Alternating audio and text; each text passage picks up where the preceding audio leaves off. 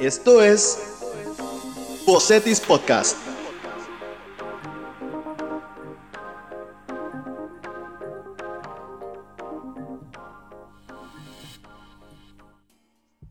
Bienvenidos a una emisión más de Bocetis Podcast. Mi nombre es Raúl Favela, bibliotecario de CETIS Universidad, y en esta ocasión yo seré su host. También tenemos con nosotros a la CETIS Ambassador, Aneka, eh, es alumna de preparatoria, y en esta ocasión conversaremos sobre un libro titulado Yo Robot, del autor Isaac Asimov. Este libro fue escrito en 1950. ¿Qué se siente, Aneka, haber leído un libro que ya tiene pues 70 años? Ah, en algunos puntos el lenguaje sí fue un tanto, a ver qué significa esto y de tener que buscarlo, pero la mayoría del tiempo sí estuvo bastante bien. Me agradó mucho la forma en la que el autor escribe y cómo refleja en ciertas cosas y describe otras. Entonces, sí. Ok. ¿Te gustó entonces el tipo de redacción que tiene, no? El tipo de, escritura que hace. ¿Qué, fue lo, lo más distintivo para ti de este libro?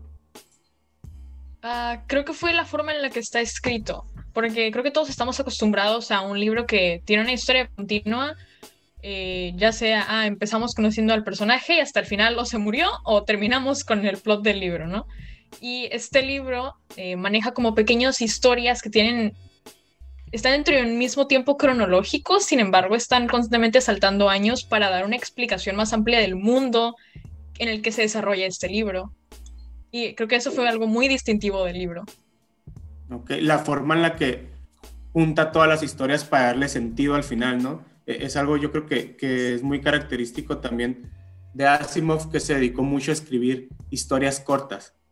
Y en las historias cortas, pues sabemos que la narrativa que, que tiene que haber, finalmente es muy difícil como concretar un, un, sentido a las historias y como dices, le da un sentido, pero a todo el mundo en cómo está en ese momento, ¿no? ¿Cuál de, son nueve cuentos, como bien dices, son varias historias, ¿no? ¿Cuál de los nueve te gustó más? A mí sí me gusta siempre preguntar qué, cuál fue tu favorito. Creo que mi favorito fue el primero, fue el Robbie, si mal no me equivoco. Mm, no sé, me gustó como, pues es el que más está situado en, ahora sí que los años en los que estamos en este momento, que creo que la historia realmente es como dos primeros de los 2000, si no es que 1990 y muchos, uh, pero aún así ahí estamos. Y me pareció como interesante la historia de cómo la niña está terca y terca y terca que ella va a encontrar a Ruby, ella va a encontrar a Robbie y los papás están negados a que la tecnología se vuelva parte de su vida, pero pues al final acaba aún así. Está interesante. Fíjate, ahí lo que planteas tú, no miras como que, o al menos así lo entendí, me dices, no, como que el cambio generacional de la tecnología, para la aceptación de la tecnología, no sé, a lo mejor ahorita incluso yo que tengo 28 es como ah, pues al Zoom no le sabía mover bien hasta que ya me puse a trabajarlo. Como que hay cierta resistencia. De hecho, Asimov hace mucho eso. Eh, él compila estos cuentos para, de una forma como prediciendo, ¿no? De cómo va a ser el, futuro de la, de la, robótica. De hecho, a él se le considera el padre de la robótica, ¿no? Y hace, hace tres leyes que no sé si las leíste al principio.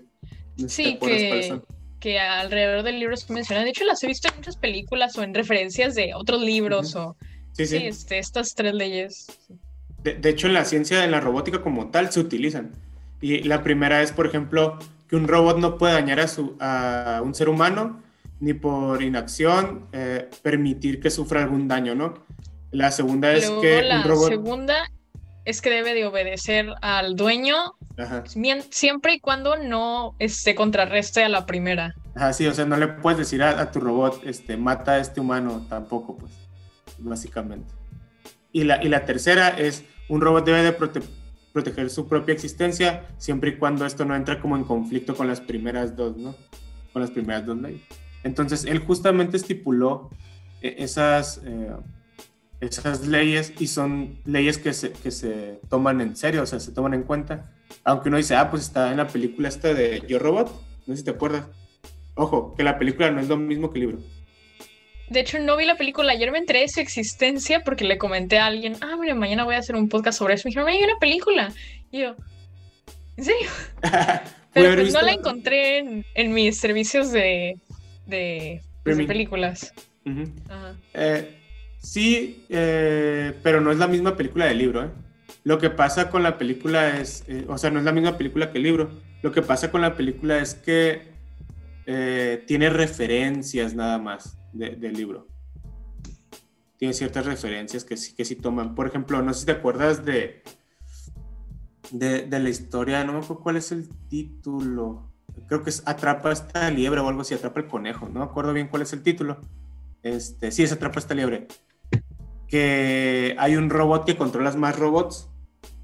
¿Te acuerdas de ese? Oh, sí. Ah, ese, eso sale una referencia por ahí de, un núcleo que controla varios este, robots, por ejemplo.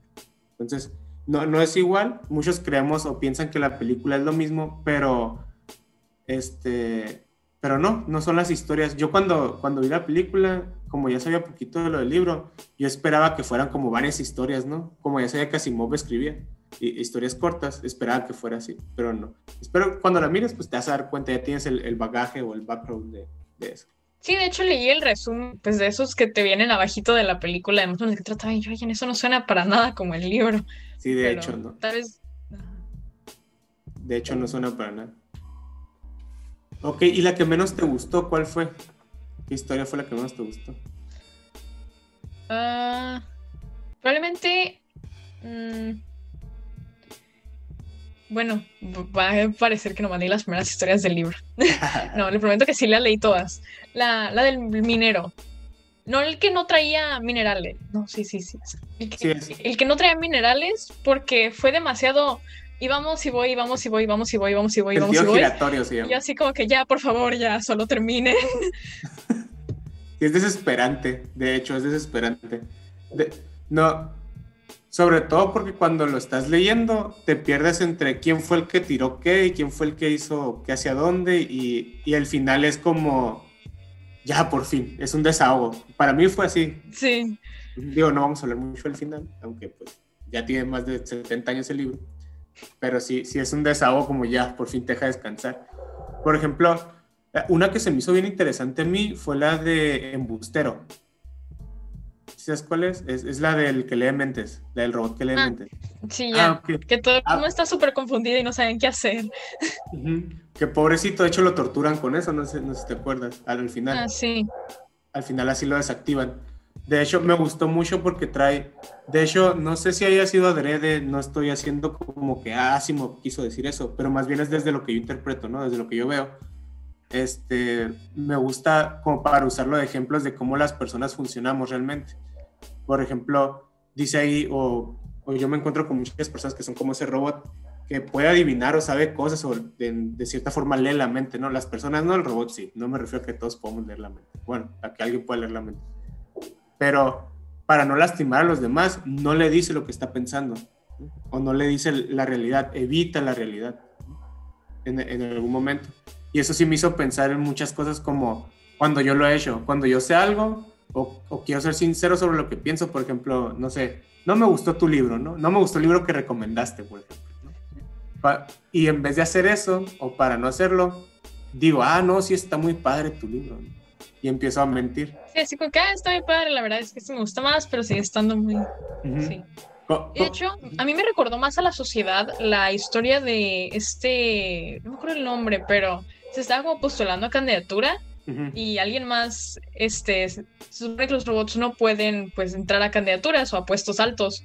Entonces alguien más le pone el dedo de, ah, tú eres un robot, tú no eres un humano, eres un robot que parece un humano. Y luego hicieron como un de pruebas y intentaron probar, pero pues nadie nunca encontró evidencia de que era un robot.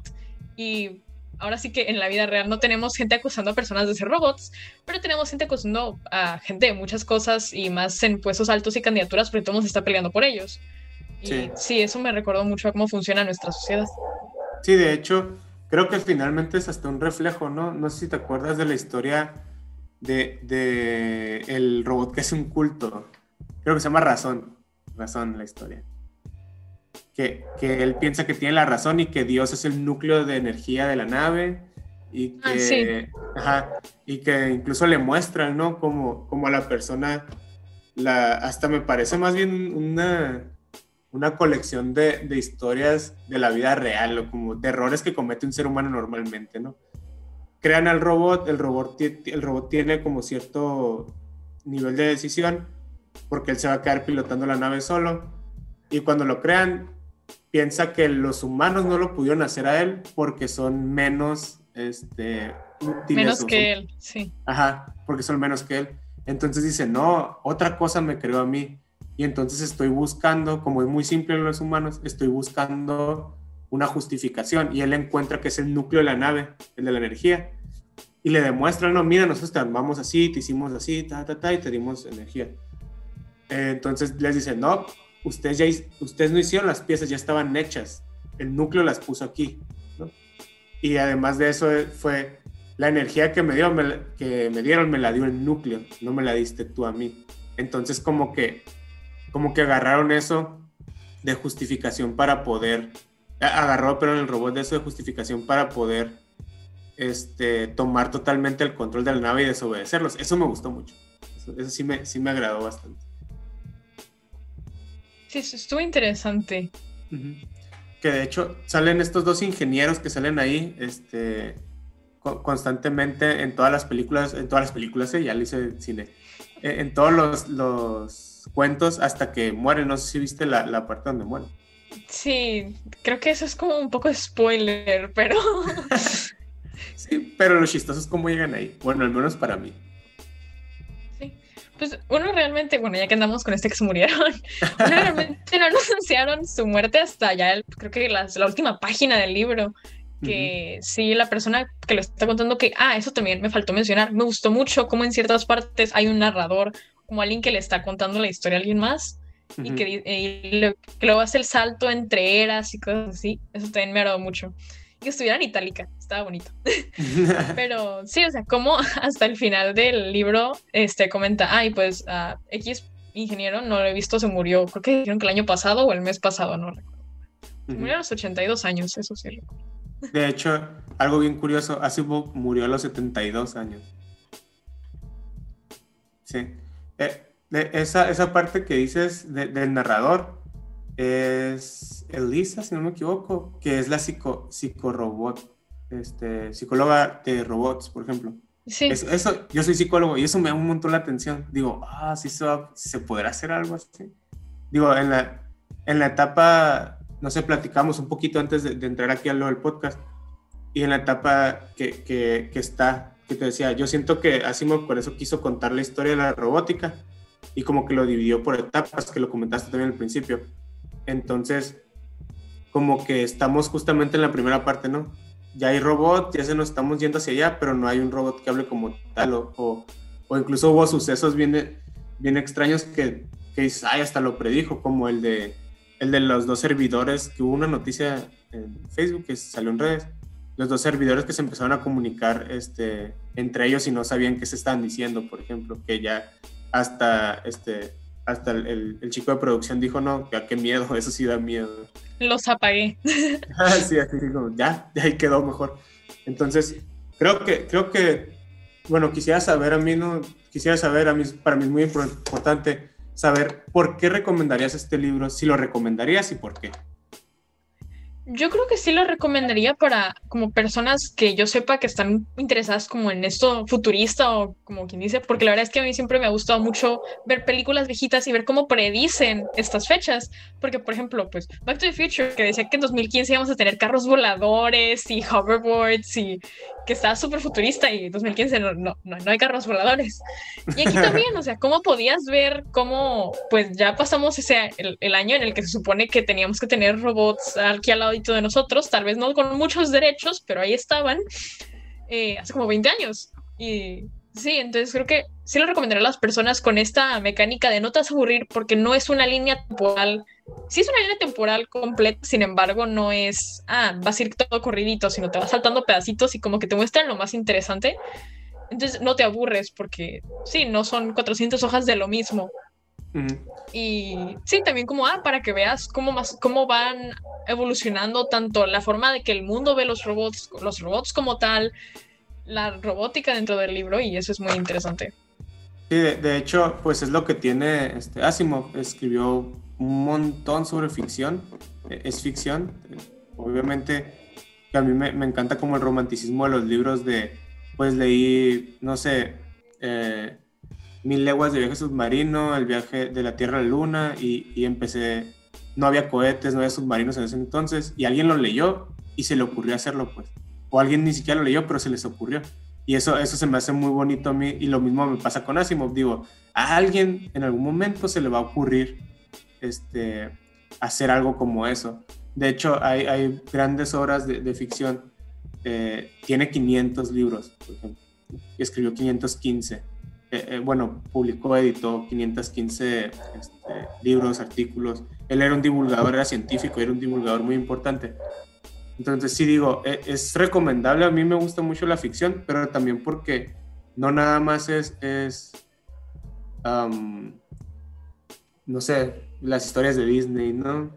Los cuentos de hadas y todo esto, es también, él, él desde un fundamento científico escribió muchas cosas, por ejemplo, la robótica se acuñó por él, o en 1950 o 1949 se le ocurrió una idea en donde había robots y donde esto iba a pasar así y ahorita por ejemplo tenemos wifi podemos conectar hablando de ese de, del robot que puede conectar a otros robots podemos conectarnos con el Alexa podemos conectar la tele podemos conectar el, el... Ah, sí y las cortinas también creo que sacaron uno para cortinas.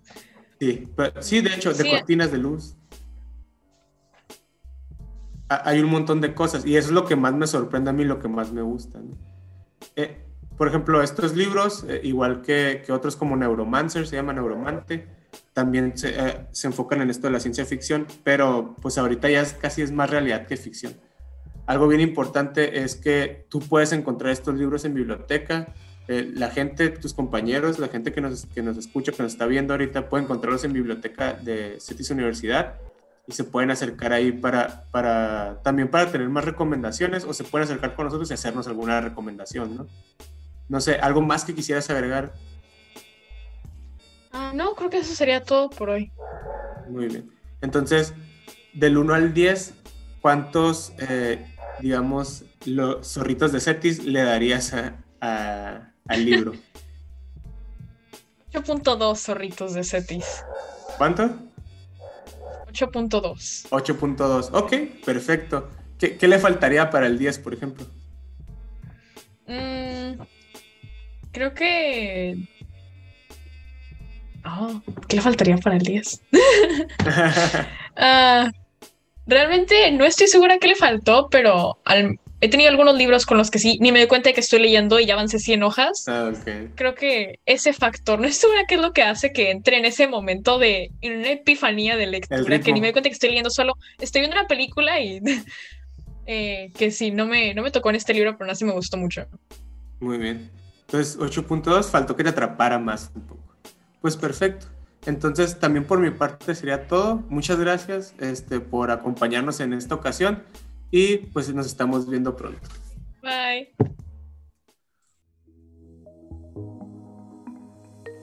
Esto fue Bocetis Podcast.